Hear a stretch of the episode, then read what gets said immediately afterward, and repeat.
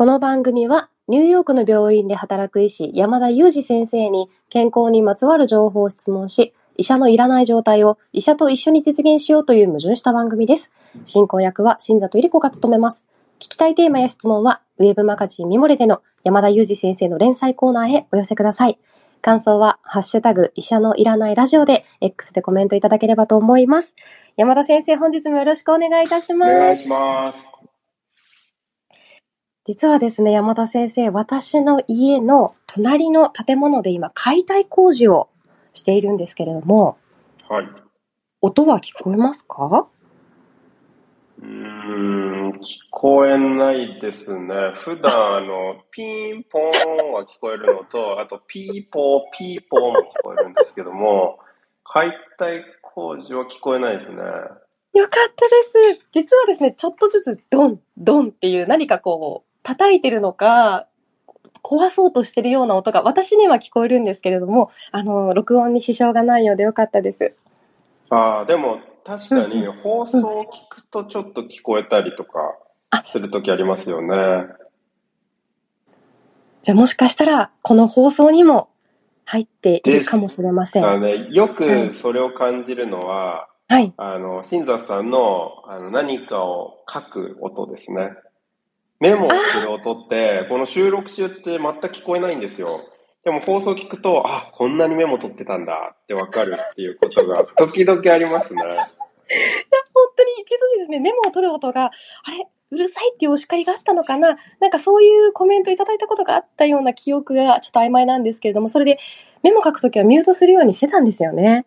ああ、そうなんですね。そうなんですよ。それがうっかり、こう、ね、いろいろ、こう、ボタンを押して、うっかり録音停止ボタンを押してもいけないし、っていうことでもしかしたらちょっと、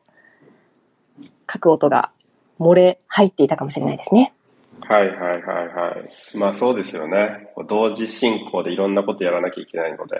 ミスも起こりますよね。もしあの音が入っていましたら大変申し訳ございません。ちょっと先に謝っておきますね。いやー、でも、もしかしたら私耳が良い方なのかなって、こう音が聞きやすい方なのかなとか、逆に音に敏感かなと思って、大きい音がちょっと苦手だったりする方を普段、こう困りごととして感じることの方が多いんですけれども、今日はちょっと難聴のお話について、あの、リスナーの方からいただきました質問にお答えいただきたいなと思っております。はい、今日ですね、本当、あの、雑談のスタートの時から、あ、そう行くのかって思いましたね。こう、音の話でスタートしての難聴っていう、こう、すごいスムーズな流れを持ってきたな、と感じちゃいましたよね。今ちょっとですね、最近配信で笑うことが多すぎて、なんか今よだれが出ましたよ、本当に。よだれはちょっと、まずいですよね。ただ、音には反映されないんで、よかったですね。わかんないです。もしかしたらよだれをすする音みたいなのがちょっと入ってたかもしれないですけどね。もし入ってたら本当に申し訳ないです。あの、ちょっとリフレッシュしてから質問者さんのあの質問を紹介文読ませていただきたいと思いますね。はい。では皆さんからいただきました質問読ませていただきます。70歳手前の両親が少し耳が遠くなってきたと言います。確かにスマホで話していても時々えっと聞き返されたり、実家に帰るとテレビの音量がちょっと大きいなと思います。どうでもいい話を笑って聞き流せるのはいいわと言いつつ、難聴が認知症と関わる場合があるというのを見聞きして少し気になっているようです。え聴力と認知症の関係や、え補聴器を使い始めるタイミングの目安を教えていただけますでしょうか？ということで、えーご質問いただいております。ははい。ありがとうございます。い。いかがでしょうか？あとですね、あの、感覚器官の感度の低下は、あの、徐々に低下していくということをご存知でいらっしゃって、で、不便を感じていても対象が、対処が後手に回りやすいように思いますというふうにも感じてらっしゃるそうです。他にも視力と認知症やあアイフレイル、オーラルフレイルについても、老年医学を専門とされる山田先生の視点で取り上げていただけると嬉しいです。ということでした。なるほど。まあ、そうですね。あの、初めにお断りをしておきたいのは、まあ、私は耳鼻科医ではないので、こう専門的な聴覚の話はできないかもしれないんですけども、まあ、どちらかというと内科医寄りの視点でというか、その老年医学を専門にしている医師としての視点でお話ししたいなと思うんですけれども、基本的にその高齢者に起こる感覚の問題ですね。視覚とか嗅覚とか聴覚とかある中で、高齢者に起こる感覚の問題で、最多の問題がこの聴覚障害、難聴なんですね。で特に加齢で起こる、その年齢だけでしか説明がつかない難聴っていうのはかなり頻度が高くてですね、高齢者の3、4割に発症するというふうに言われていますので、かなり頻度が高いですよね。ほとんど2人に1人に近い世界で、この難聴と付き合っていかなきゃいけないということなので、まあ、かなりの頻度で皆さんがこれを多かれ少なかれ経験するっていうことがお分かりいただけるんじゃないかなと思いますね。で、あの、もうすでにご質問のコメントの中でもご指摘いただいていましたけれども、聴覚障害はですね、認知症発症リスクとの強い相関が知られていますので、基本的にはですね、この難聴が認知症にですね、影響を及ぼす割合というのは、あの、比較的大きいと言われています。認知症全体でですね、大体4%ぐらいはこの難聴で説明できるんじゃないかと言われていまして、4%と聞くと小さいと思われるかもしれないですけど、日本全国とか世界全体の認知症患者数を考えていただくと、4%でも、つまり難聴を取り除くだけでもすごい数の認知症がもしかしたら防げるかもしれないということが、なんとなく感覚的に分かっていただけるんじゃないかなと思いますね。で、それ以外にも難聴は認知症の発症リスクだけではなくて、うつ病ですとか、生活の質の低下ですとか、あの、様々なその病態との関連が知られていますので、やっぱりこれは一つ大きな高齢者に起こる問題と捉えた方がいいのかなと思います。で、逆にですね、その聴覚を良くするようなアプローチ、つまり補聴器を使うとか、聴覚のリハビリテーションをすることによって、まあこれもイメージしやすいと思うんですけど、不安とか社会的な孤立とか抑うつとか、まあそうしたものをあの、軽減するということも知られています。ただ、注意が必要なのは、じゃあこれで認知症良くなるのかとか、その認知症リスク低減するのかと言われるとですね、実はその逆は必ずしも真ならずと言いますか、必ずしも証明証明はされていませんで、認知機能への効果があの本当に有効と言えるのかっていうのは今のところ分かっていないです。ただですね、まあ、分かっていないんですけど、少なくとも難聴と認知症発症リスクっていうのは強い相関があるので、まあ、ここにアプローチした方がいいだろうと、まあ、多くの方に考えられているというのが現状だと思いますね。ありがとうございます。そうか、4%って聞くと、私も少ないなって最初は先生のご説明の通り思ってしまったんですけれども、数で考えたら多いですよね。そうですね。かなり大きい割合ですよね。うんうんちなみに、あの、年、人によるのかなとはもちろん思うんですけれども、加齢によって、こう、難聴、耳の聞こえづらさを感じるっていうのは、大体何歳ぐらいからそう感じられる方が多いんですか？そうですね、60代ぐらいから感じられるようになります。で、もちろんですね、これにもいくつかのリスクが知られていますので、このリスクが該当するような方っていうのは起こりやすくなりますね。で、例えば代表的なものが、まあ、あの、これ自体でも難聴が起こるんですけども、その騒音への暴露ですね。あの、大きい音への暴露です。でこれ自体で、あの、難聴起こるんですけども、その、加齢による難聴も促進するということがよく知られていまして、例えば、まあ、スポーツ観戦ですとか、あるいは、まあ、音楽の、例えばコンサートとかですね、まあ、大音量のバンドの、あの、コンサートとかですね、まあ、そういうものへの暴露を繰り返すことによって、あの難聴は起こりやすくなりますので、まあ、こうしたものっていうのは、まあ、注意しなければいけないですし、やっぱりかなり大音量っていうのは耳には悪いっていうような意識を持っておく必要はありますよね。ありがとうございます。あの、そんなにそのしょっちゅう騒音がある場所にいらっしゃる方って、まあ、職業的にそういう場所で働かれてらっしゃる方とか、あの、ミュージシャンのこう裏方をやられてる方とか、まあ、音楽をプレイする方とかはきっとあるのかなと思いつつも、それ以外の方でそんなに騒音に暴露するってなかなかないのかなと思いつつも、イヤホンを聞いて、何かをやったりとかってすごく最近多いかなと思うので、ポッドキャストもそうですけど、そういったことって何か研究みたいなのありますか？それが悪いとか、ね、そうですね。結局は大音量で聞き続けていればですね、これも、うん、あの、騒音の暴露っていうことになりますので、あの、まあ、あの、コンサートとかですね、あの、スポーツ観戦に行くぐらいの、あの、バ音音量の暴露であればですね、あの、イヤホンであれ、どんな形であれですね、あの、騒音への暴露っていうことにはなりますよね。では、大事なのは、まあ、音量っていうことですかね。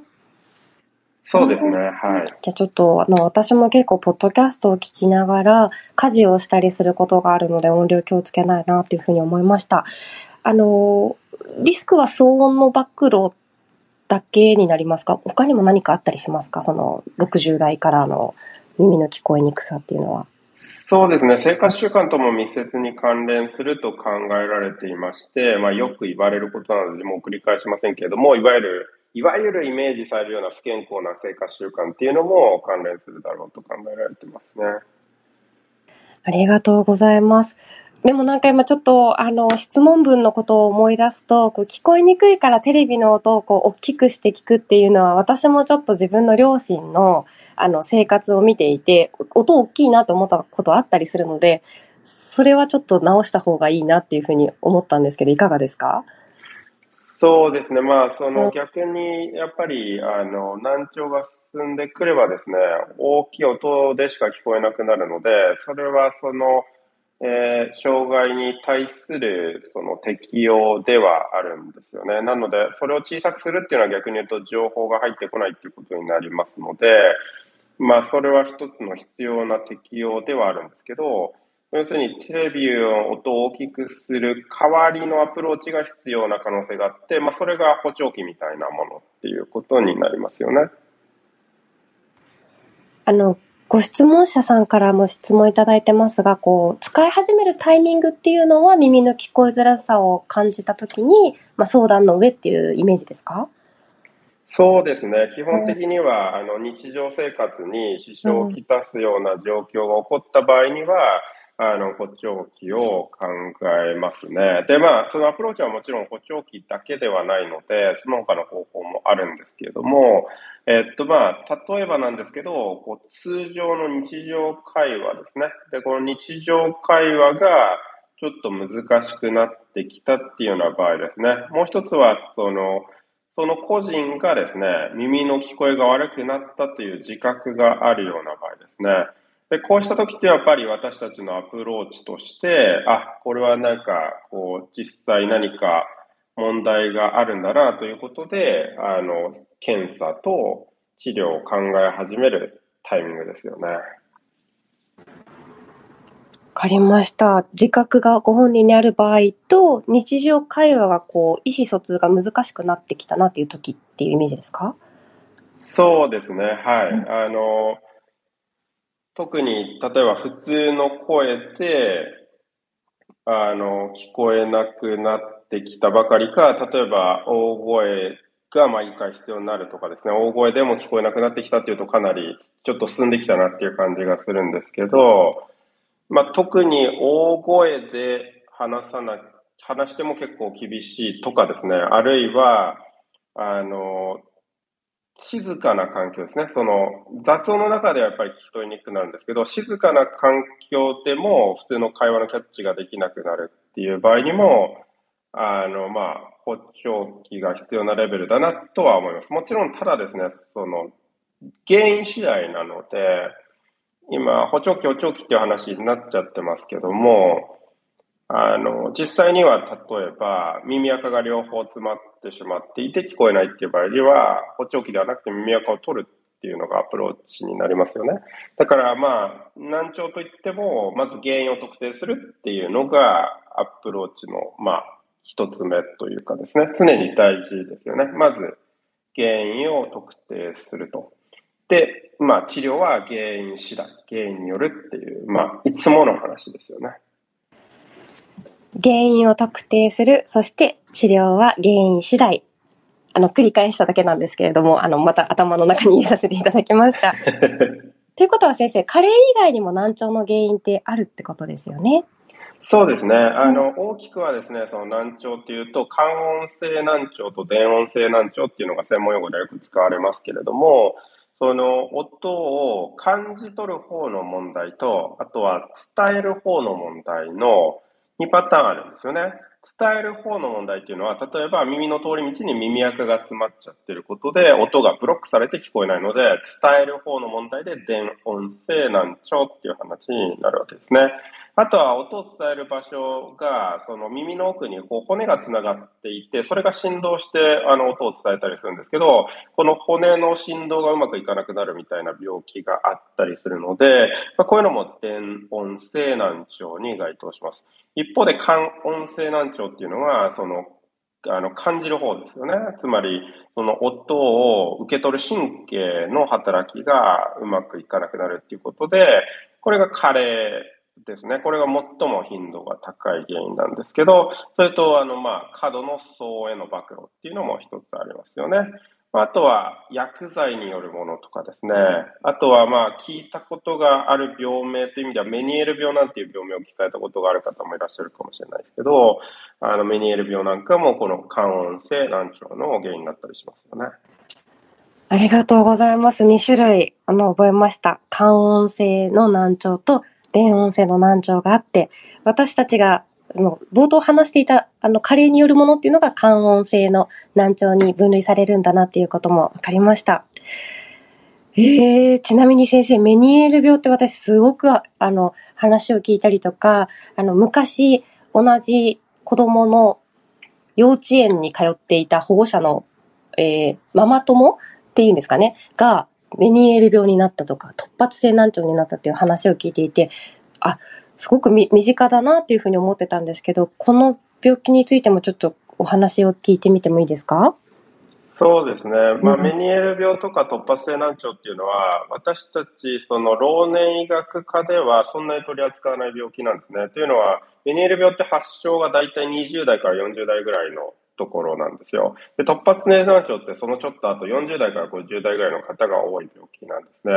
なので、こう65歳以上の方たちを取り扱っている私たちは突然の、例えばメニエール病発症しましたみたいなケースにあんまり出会わないので、あの、あんまり私たちが普段診療しない病気なんですけども、ただもちろんそのメニエール病何十年と患っていて難聴を持っているっていう方には出会います。で、メニエール病っていうのはですね、その難聴も起こるんですけど、あとはめまいが結構特徴的な症状ですよね。特に丸一日続いちゃうようなめまいが出ることがあるので、まあ、これが比較的こう、いまいましい病気なんですね。で、メニエール病の場合の難聴っていうのはですね、一時的な難聴、つまり聴力が低下してまた戻ってくるっていうような難聴を起こすのと、その時っていうのはですね、どっちかというと低い音のあの、聞きづらさっていうのが出ます。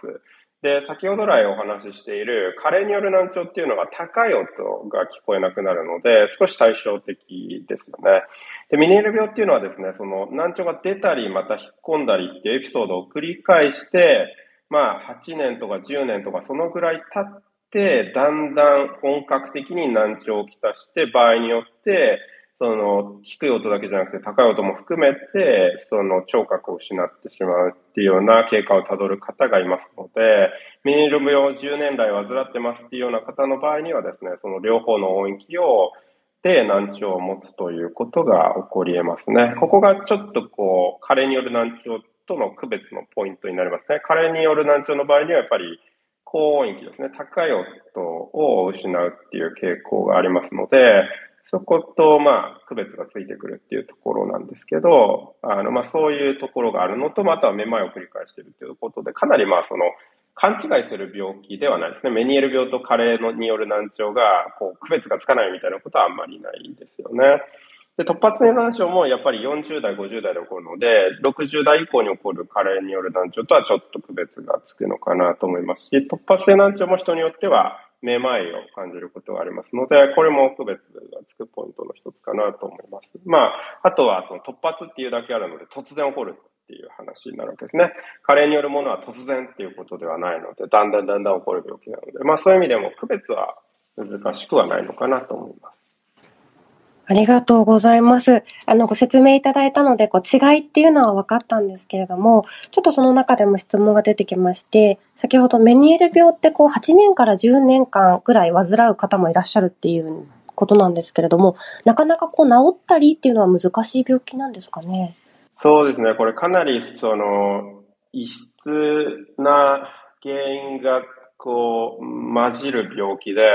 病名は一つなんだけれども、原因は複数にわたるっていうような病気なんですね。まあ、高齢学の老年医学の世界だとアルツハイマー病なんかはその代表例だと思うんですけど、メネール病も起こってることは、その耳の中のその感覚を司っている部分で、まあ、特にこう、常にこう、水が溜まっているような状況、環境があるんですけど、その水の量が増えてしまって、圧が高まっ、めまいを起こしたり、難聴を起こしたりするっていうような病気で、じゃあなんでその中の水が増えちゃうのかっていうことは、実はいろんな複数の要因があるんじゃないかと考えられているいて、多くの場合よくわかんないんですよね。だから、原因が最終的によくわかんないとなると、経過も人によってまちまちになり得ますし、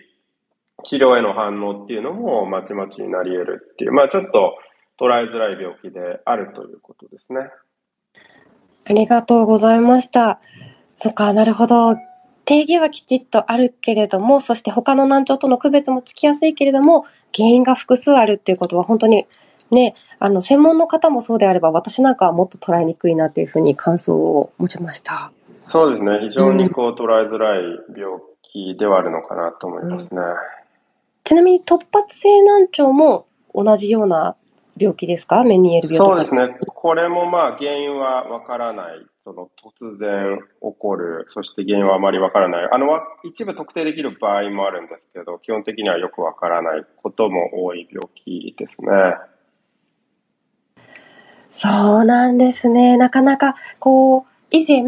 ゲストに来ていただいた大崎さんと、その認知症を予防するような、あの、趣味のお話の記事の中でも山田先生がこう、耳とか目とかって情報のこう感覚器官で入り口だからきちんとメンテナンスされてるといいんじゃないかみたいなお話があったかなと思うんですけど、原因がわからないとなるとなんか予防もなかなかしづらいなっていうふうにちょっと今思いました。そうですね。そういう病気はなかなか予防っては難しいですよね。うん、なので、まあ、あくまでその原因とかリスクがある程度特定できている病気をしっかり予防するということが大事だと思いますし、そういう意味ではその加齢に伴う難聴っていうのは、先ほどお話ししたような生活習慣関連だとか、あとは騒音の暴露っていうようなことで、比較的こう予防ができる問題なんじゃないかなと思いますよね。ありがとうございます。本当にそうですね。その原因が分かっていて、しっかり予防できるものに関しては、こうアプローチしていって、他の、他の、こう、可能性に関してはあまり思い詰めずにいきたいなと思いました。そうですね。で、ちょっと今お話をしていて、まあ、ここのリスナーさんたちのもしかしたら親御さんに当たる人で、果たして難聴があるのかなみたいな、こうどういうところで気づくのかみたいな、そういう角度でちょっとお話をさせていただきたいなと思ったんですけど、どうやって気づくのか、まあ、もちろん明らかな時はあると思うんですよね。なんかもう明らかに聞こえてないでしょみたいなことはあると思うんで、そうなったらもう迷わず耳鼻科で相談いただきたいんですけど、なんとなしの変化ってやっぱり気づきにくいかもしれないので、ちょっと注意してみていただくポイントがあるとすれば、例えば自宅で静かな環境で2人で会話しているときは、まあ、軽症の場合っていうのは問題ないんで。ところが、例えば集団に入ったときとか、こう、うるさい環境になったときとか、あるいはですね、顔が見えないときですね。つまり電話してるときとかですね。こういう時に聞き取りが悪くなって繰り返し聞き返されるっていう場合には、あの、すでに軽度の聴覚低下を、まあ、持っている可能性がありますね。これはですね、私自身は外国にいるので、すごくそれを感じることがあって、英語の聞き取りですね。この英語の聞き取りもやっぱりうるさいところ、例えばバーに行ったり、あの、電話になると難しくなるっていうのを、こちらに来てしばらく感じてたんですけど、あの、これまさに難聴にも言えることでして、あの、そういう環境に入った時にですね、あの、聞き返しが増えるとなると、ちょっと、もしかすると、あの、軽い聴覚低下をですね、あの、持ち始めているのかなと疑わせるようなシーン。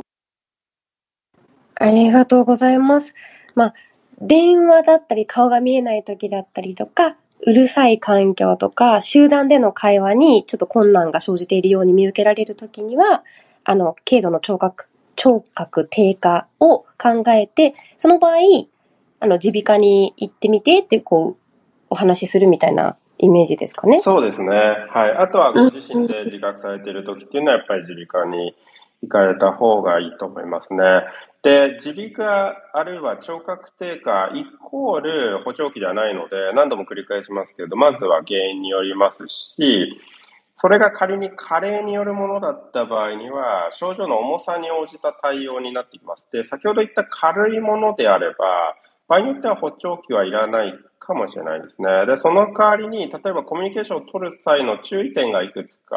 あって、これも以前の放送で少しお話ししたと思うんですけども、少しこう顔の見える距離であまりこう近づいて大声で喋るってなるとですね、逆に顔が見えなくて口の動きも見えなくなるので聞き取りにくくなるんですよね。ついついなんかこう聞こえが悪いと思うと近寄って耳元で話しちゃうかもしれないんですけど、それよりは少し離れて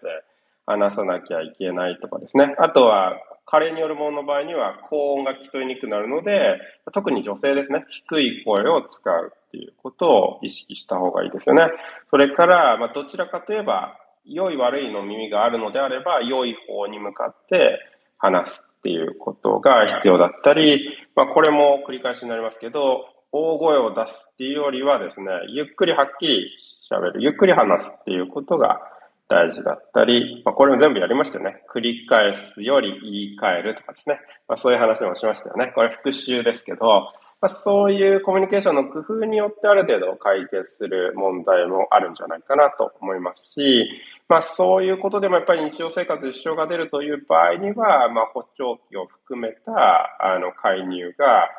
必要になると思います。で、補聴器といっても本当にいろんなタイプのものがありますし、場合によって植え込むようなものもありますし、あの、手術をして耳の中に植え込むようなタイプのものもあったりしますので、まあ、本当に様々なアプローチがあるので、なんかこう、補聴器イコールなんかこう嫌がられるとかですね、そういうあんまり偏見は持たずに、どんなものが本人にとって、その快適さを生むのかっていうような、少しオープンマインドで、あの、医療機関にアクセスしていただけるといいんじゃないかなと思いますね。ありがとうございました。最後のオープンマインドっていうところもちょっと心に響きましたね。確かに、こう思い込まないでちゃんと心を開いて聞くっていうのは大事かなと思いました。そうですね。で特に最近こちらアメリカではよく話してるんですけど、あの、そもそも病院に行くのが嫌だって言っているっていうようなケースもあるんですけど、今アメリカにお住まいのリスナーの方であれば、あの、市販の補聴器が販売になりましたので、あの、病院にかからなくて良くなったんですね。処方箋がいらなくなったんですよ。なので、普通にドラッグストアに行って買って試してみるっていうことができます。で、比較的安いんですよね。安価ですし、ちょっとこう、高度の難聴には使えないんですけど、こう軽い難聴とか中等度の難聴ぐらいであれば、それでも対応ができるので、あの、まあ、医療機関にそもそも抵抗があるという場合に、アメリカにお住まいのリスナーの方の場合にはですね、まあ、そうしたものも選択肢としてあるんだよっていうことは、なんとなく知っておいていただいてもいいのかなと思いますね。ありがとうございます。あの、リスナーの方でね、アメリカはじめいろんな、ね、国に住んでいらっしゃる方もいらっしゃいますもんね。はい、よかった。そうですね。ええー、すごいですね。アメリカではもうそんなものがドラッグストアで買えるなんて。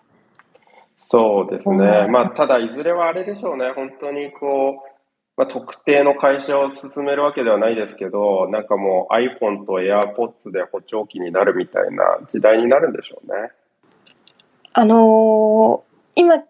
その話を聞いたときは、わ、嬉しいって思っちゃったんですけど、なんかデメリットもあるんですかね？